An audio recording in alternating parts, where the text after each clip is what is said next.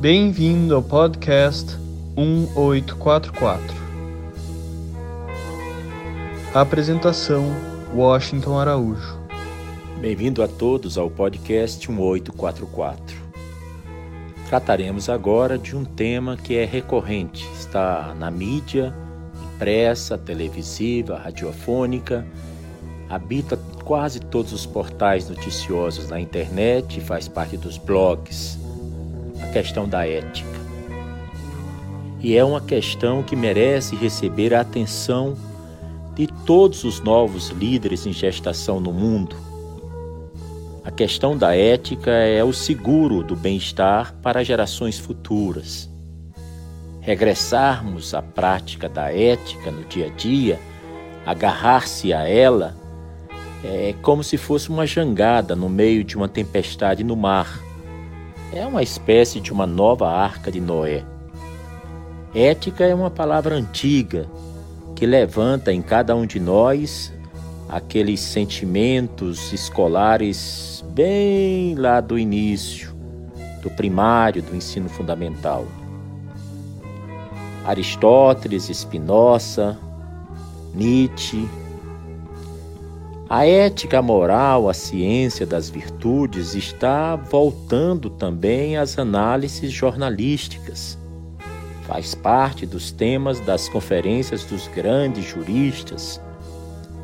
E é difícil encontrar um evento na sociedade de hoje, seja no Brasil, na França, na Bolívia ou na Arábia, em que a ética não seja tema de estudo. As universidades estão aí para comprovar isso.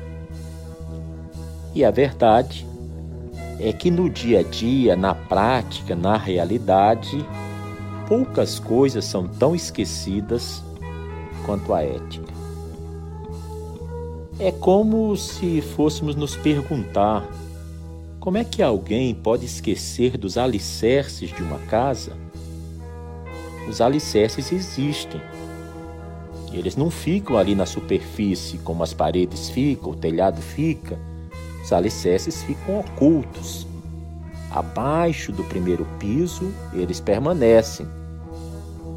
E são esses alicerces que mantêm a construção em pé. A ética é um fundamento desses que a gente não pode fazer vista grossa. Os problemas com que somos confrontados são imensos e muitas vezes são angustiantes.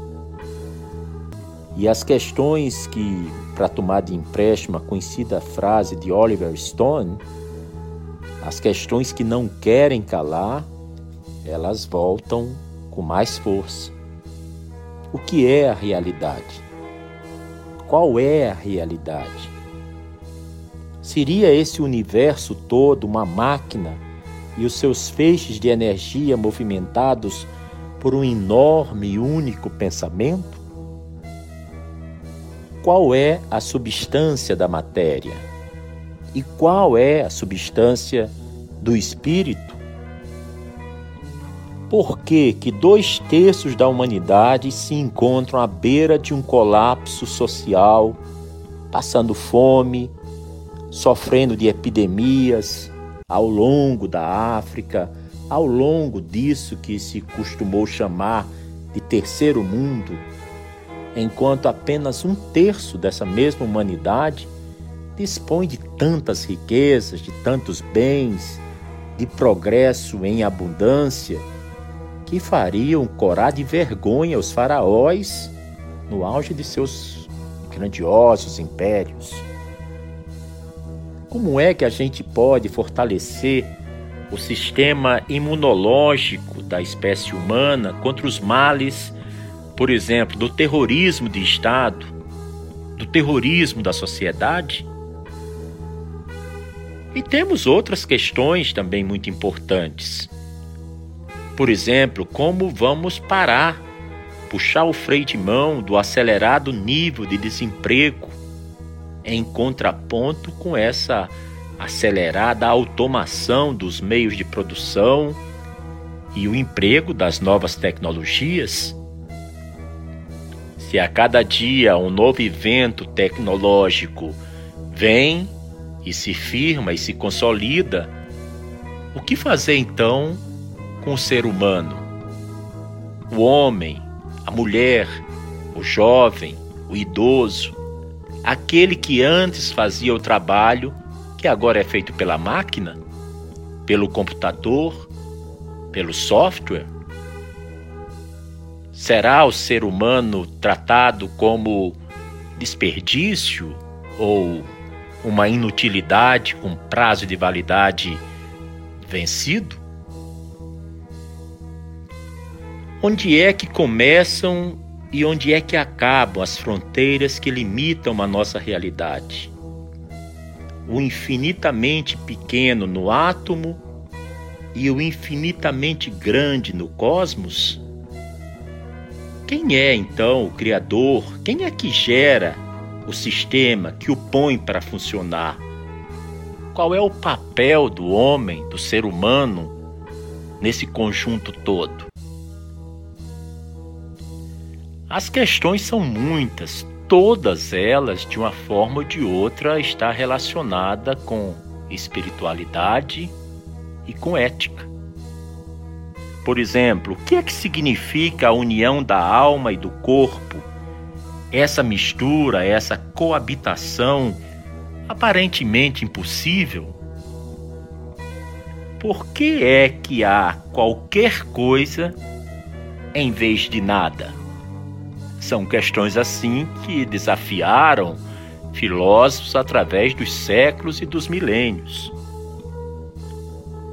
E também qual é o significado do universo e da vida, o lugar do homem no cosmos, o meu lugar, o seu lugar que está me ouvindo agora. E a vida espiritual é uma espécie de cume, um topo, ladeando esse abismo infinito. A liberdade, uma espécie de pulsão tão frágil e tão ameaçada em tantos países, em tantas cidades, em tantos bairros onde moramos. A liberdade está sempre sob ameaça? Acredito que sim. E o senso de justiça, tanto nos faz falta e que tem a função de ser uma espécie de apólice de seguro contra os males gerados pela nossa sociedade tão doente? Onde é que anda o nosso senso de justiça? Por não responder a essas questões de base, de fundo, é que tantas vezes o cientista se sente desanimado e o filósofo é impulsionado a buscar as origens do pensamento. Estamos nós agora no final ou estamos no começo do mundo?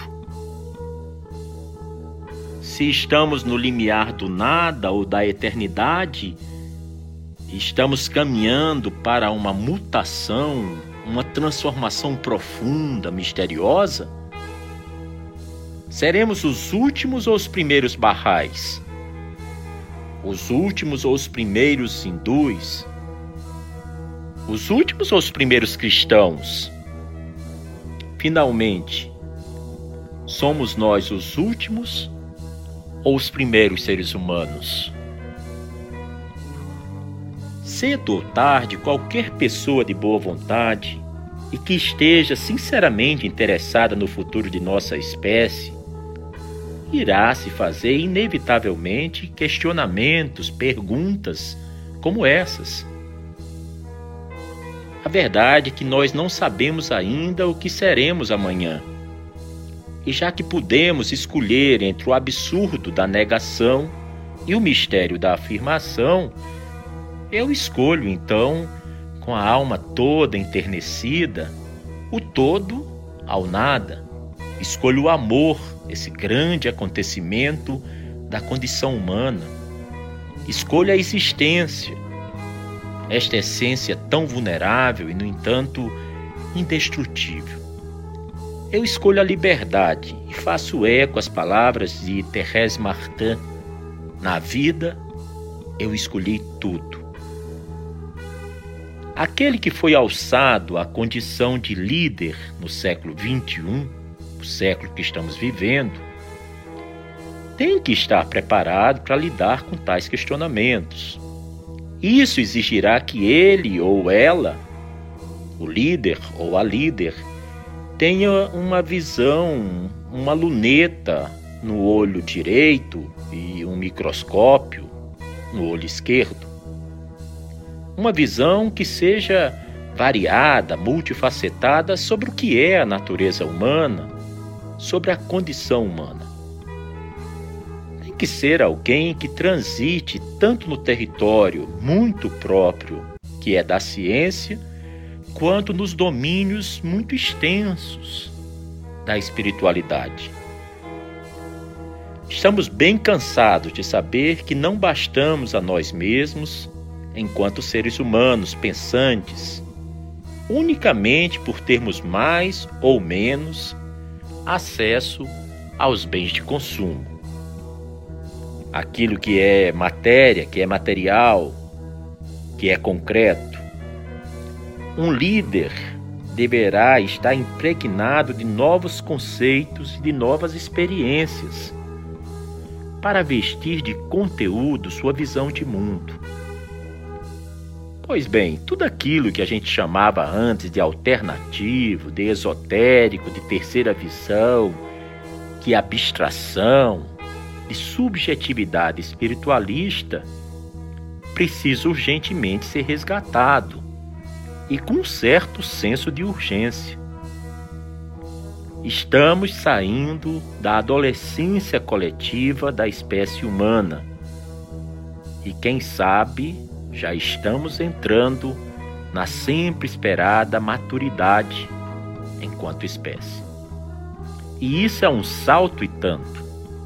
E nossos líderes, esses nossos contemporâneos antenados com o futuro e com a promoção da qualidade de vida dos povos, de suas cidades, de seus sistemas de valores, deverão estar na vanguarda, deverão estar na frente dessa transição.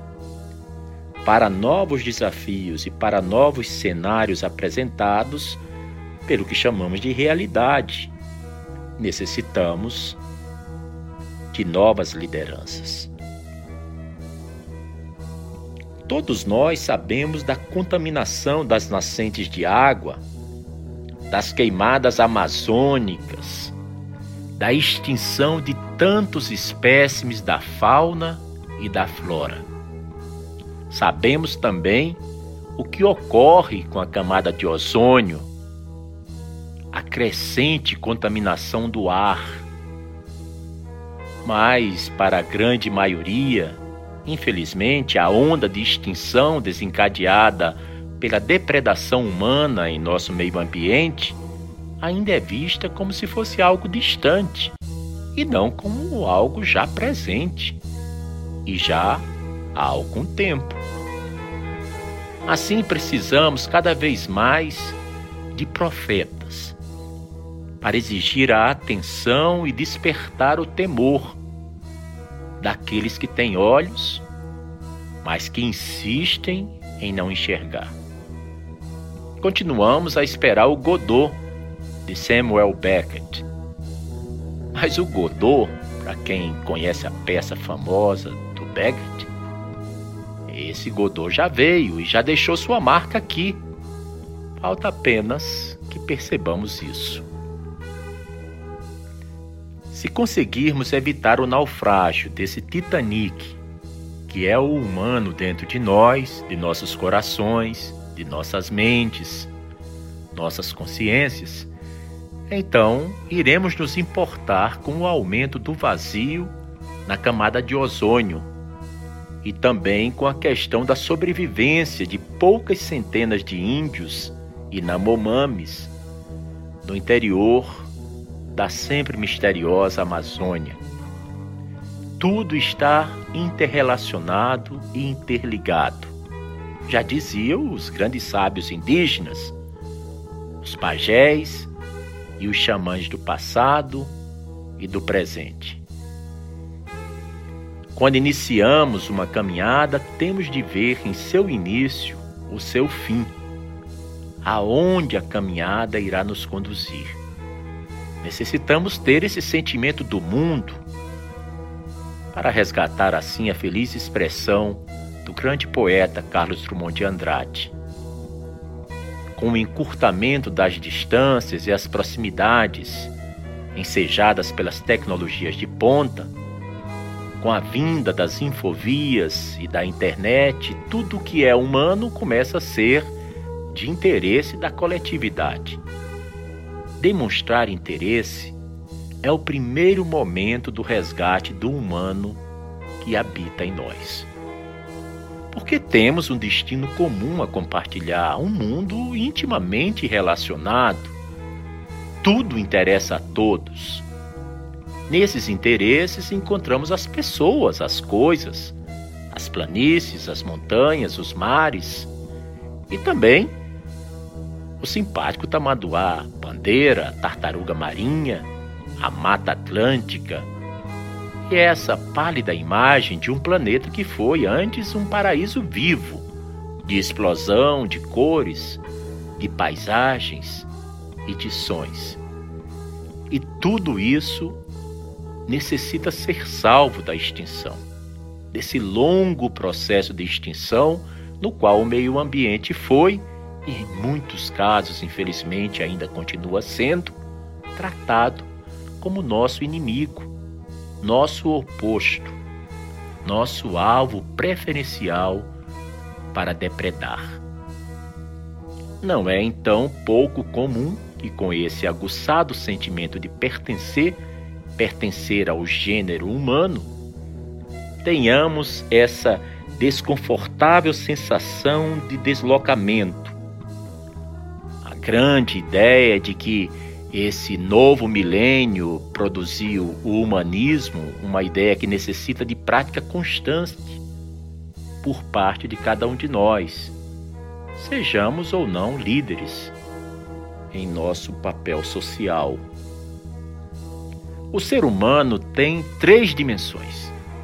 Ele tem altitude, largura e comprimento.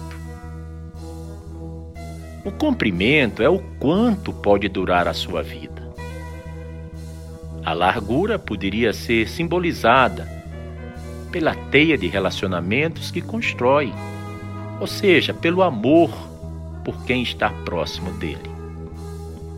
Já a terceira dimensão a da altitude, é aquela do caminhar para Deus, aquela que aponta para o alto. E esse Deus pode ser chamado pelo nome que se queira: memória cósmica, incognoscível, Brahma, Alá, Jeová, Tel, Seja qual for o nome com que o invoquemos, de alguma forma, Deus irá nos responder. Então acredito que o grande desafio da sucessão é iniciar o plantio nas novas gerações do sentimento verdadeiro de busca da verdade. A luz é boa, não importa em que lâmpada brilhe. Isso foi afirmado no início do século XX e foi o sábio persa Abdu'l-Bahá quem disse: A luz é boa, não importa em que lâmpada brilhe. Abdu'l-Bahá foi muito além e nessa mesma linha afirmou que uma flor é bela, não importa em que jardim tenha sido colhida. Outra grande ideia é de que precisamos fornecer alguns referenciais às novas gerações, poder dar um rumo para essa busca tratar de mostrar que existe algo mais do que H2O, muito mais do que os quatro elementos: o ar, a terra, o fogo e a água. Existe algo de transcendente em cada um de nós e esse algo busca expressão ao mesmo tempo em que podemos produzir a conspiração do bem. Um dos grandes erros do século passado foi encarar as coisas com um sentido puramente utilitário, mercantilista, prático e objetivo. É tempo de constatarmos que a única coisa que não muda é a mudança, o impermanente. Em Nova Delhi, na Índia, final de 1987, eu me deparei com um pequeno poema do grande poeta Rabindranath Tagore. E esse poeta muito me impressionou e continua impressionando. O poeta hindu dizia: Perdi minha última gota de orvalho. Reclamava a flor ao céu do amanhecer, que acabava de perder todas as suas estrelas. Pois bem, novos questionamentos surgem. Que mundo nós queremos? Quando utilizei de minha, vamos dizer, cota de humanidade? Quando iremos iniciar a grande caminhada? A flor havia perdido o dom da escuta do outro, por isso era alvo fácil de sua necessidade e de seu pobre e pequeno eu. Afinal de contas, ela chora porque perdeu a gota de orvalho. Claro, a noite acabou, o sol surgiu, o calor do sol secou a gota de orvalho. Mas também quando o sol surgiu, a noite desapareceu e com ela todas as estrelas desapareceram. A grande motivação para uma vida nobre é estarmos sempre buscando, lutando, querendo, desenvolvendo, indo atrás e não se conformando. Certa vez perguntaram a São Francisco de Assis. Pai Francisco, qual é o segredo da santidade? E ele respondeu: É recomeçar a cada novo dia, recomeçar sempre. Somos projetos de vida em andamento e em construção. Nossas experiências na vida são os esboços, os rascunhos, o grande projeto está em gestação. Quando esse fica muito belo, muito nobre, muito cheio de perfeições, é então que vem o autor e firma lá o seu nome. Não em um canto qualquer do projeto Vida, mas lá no âmago, no coração. E a assinatura inapagável é uma só: Deus. Todo esforço humano só tem sentido se for direcionado para identificar os traços de Deus ao longo da nossa caminhada. Uma caminhada em que rostos se multiplicam e assumem contornos familiares. Por que dedicar afeição a algo transitório como uma propriedade ou qualquer emanação do mundo da matéria? é ter escolhido viver em vão. O gosto de Deus é o gosto da eternidade. A visão de Deus é a visão de um tempo que não tem princípio e vai até um fim que não tem fim. É voltar a bater insistentemente na porta do conhecimento de Deus. E quando ouvimos então a voz de Deus nos perguntando: Quem és? A resposta não pode ser: sou eu. Mas sim tem que ser: és tu, Senhor. Essa é a senha que abre os caminhos místicos. O esquecimento de si mesmo. A recordação refrescante de que Deus habita realmente dentro de nosso coração. A essência do mandamento divino é a de que, para comungar com o Espírito Santo, é necessário o completo esquecimento de tudo mais, de si mesmo, do mundo e de suas circunstâncias. Até um próximo episódio do seu podcast 1844. Você acabou de ouvir mais um episódio do podcast 1844. Agradecemos sua audiência e lhe convidamos para ouvir nosso próximo episódio semanal. Apresentação e comentários: Washington Araújo. Trilha musical composta por Ian Garbinato. Sonoplastia e edição de áudio Shahin Nasrabadi. Vinhetas Diogo Garbinato.